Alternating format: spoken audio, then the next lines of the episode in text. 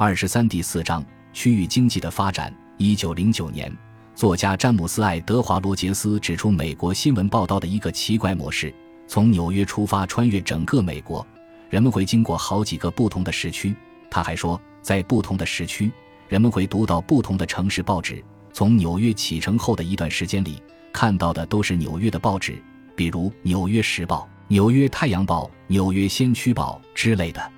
第二天涌向我们的就是芝加哥的报纸，然后是盐湖城的，然后是奥格登的，再然后是旧金山的。返程时经过旧金山和圣达菲，穿越洛杉矶市区、丹佛市区，还有新奥尔良市区。这些国内线路的火车开过了农场、乡村和沙漠前哨，又穿越了山区城镇和茂密的森林。然而，不论所在的地方离大城市有多远，人们最终总是能从城市的报纸上读到近日新闻。十几年后，社会学家罗伯特·帕克和查尔斯·纽科姆也描述了类似的现象。帕克和纽科姆在地图上绘制出了城市主要早报的覆盖范围，发现每个城市的信息扩散距离都有数百英里。从他们的地图上可以看出，日报的覆盖呈向外扩张时。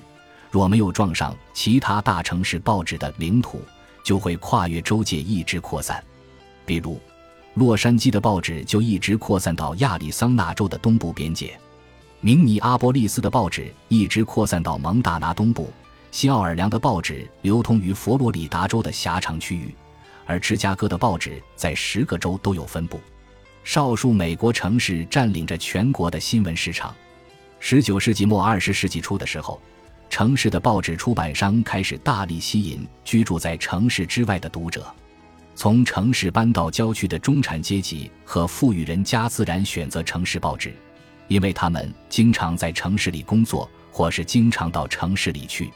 对于城市报纸出版商来说，想吸引在都市区以外的城镇住户就有点难度了。不过，既然广告赞助商们想要开拓这部分市场，出版商们也就开始尽力吸引这群客户，不惜使用特快列车、轮船，甚至是飞机等交通工具，每天将城市报纸送往好几英里外的读者手中。许多都市报纸在城外地区的销量甚至超过了城内。然而，这些报纸并非完全覆盖这些区域，报纸的销售网完全没有包含那些住在郊区的工薪阶层和贫穷的农户人家。对于报纸上宣传的那些产品，这些人几乎没什么购买力。报纸不仅在适应郊区化的趋势，事实上还对郊区的发展起到了推进作用。他们通过住宅区的广告和邮购户型介绍，不断推进中高级郊区社区的建设。他们还从家具装饰和园林园艺方面宣传郊区特色的生活。在二十世纪一二十年代，报纸覆盖的郊区新闻。图片和价值观相当全面，甚至成为整个都市区，而并非只是面向市区发行的媒体。同时，这些报纸也帮助读者尽快适应郊区生活。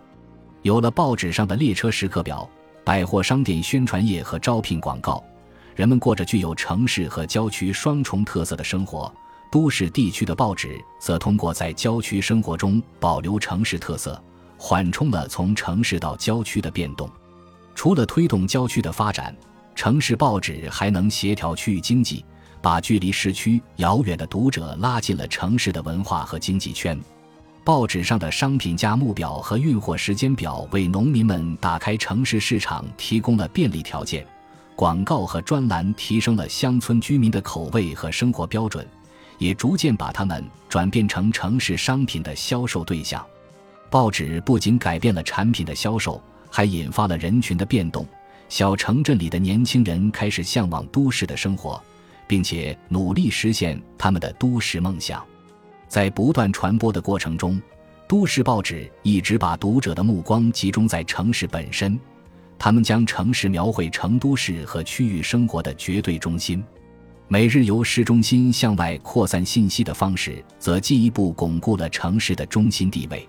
报纸上的报道把市民、郊区住户和乡村住户介绍给彼此认识，还不断强调大家共有的优势和共同的利益，打造一个区域性的共同身份。在报纸的作用下，美国经济和文化与城市的关系比任何时候都要紧密。十九世纪末二十世纪初，芝加哥的市中心、外围郊区和边远地区都得到了迅猛的发展。芝加哥的创始人早就预料到这座城市将成为美国中西部，甚至是整个美国西部的中心。他们在密歇根湖岸打造了这座城市，有水路运输，到达偏远地区也方便。开发商们希望周边各地的产品、北部森林的木材、草原上的牲畜、附近农场的牛奶、整个中西部的粮食都能够为这座城市贡献价值，为其所用。芝加哥的铁路系统将中西部的货物运到更靠近西部的地区，船运系统能够以更快的速度把货物沿着伊利运河或密西西比河运往东部或南部地区。芝加哥及其郊区之间的关系在美国非常普遍。纽约郊区的农民把产品运到休斯敦，再拿到纽约市区的市场上售卖，或是从纽约的港口运往别处。俄亥俄州的农民们把他们养的猪送到辛辛那提，在那里屠宰、加工，然后通过铁路运往全国各地。芝加哥的面积相当大。当地的创业者们也梦想着将这里打造成区域内规模最大的都市。芝加哥人一直在追求一种都市文化，从很多方面来看，他们的确做到了这一点。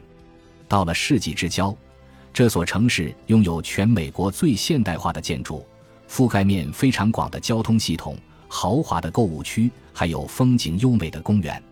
一八九三年，芝加哥世博会在这里举办，规模盛大。广受赞誉，堪称美国历史之最。芝加哥孕育了新兴的现实主义都市小说流派，形成了新闻报道中的一种全新的人情味风格。然而，与其他东部城市相比，芝加哥还是太年轻，其经济对农业产品和原材料的依赖性较强。芝加哥市中心仍然留有周边乡村地带的特点。一些芝加哥人为这座土里土气的城市感到尴尬。但也有许多人明白，这座城市的繁荣很大程度上取决于周边的农场和穷乡僻壤。他们选择以包容的心态接受这种中西部的乡村文化。移民刚到芝加哥，房地产投机者们就开始开发城郊住宅区，而郊区也随着城市扩大更加流行起来。芝加哥的人口在1870年到1900年间增加了五倍之多。几十万原先在工厂工作和从事服务业的移民涌进了这座城市，在市中心，遮天蔽日的摩天大楼建起来了。上涨的房价也使得门前的庭院和门廊成了买不起的奢侈品。噪声、灰尘和大规模的工业园区让许多家庭不得不搬到郊区地段或是一些偏僻的地区，以寻求更宽敞或更安静的居住环境。十九世纪末到二十世纪初，芝加哥的郊区不断发展，你可以在那儿见到那个时期几乎全部种类的郊区。城郊的规模和多样性同样意味着，大批芝加哥人的人生某个阶段在郊区居住过，体会到的不仅仅是芝加哥市区的生活，更有芝加哥地区的生活。本集播放完毕，感谢您的收听，喜欢请订阅加关注。主页有更多精彩内容。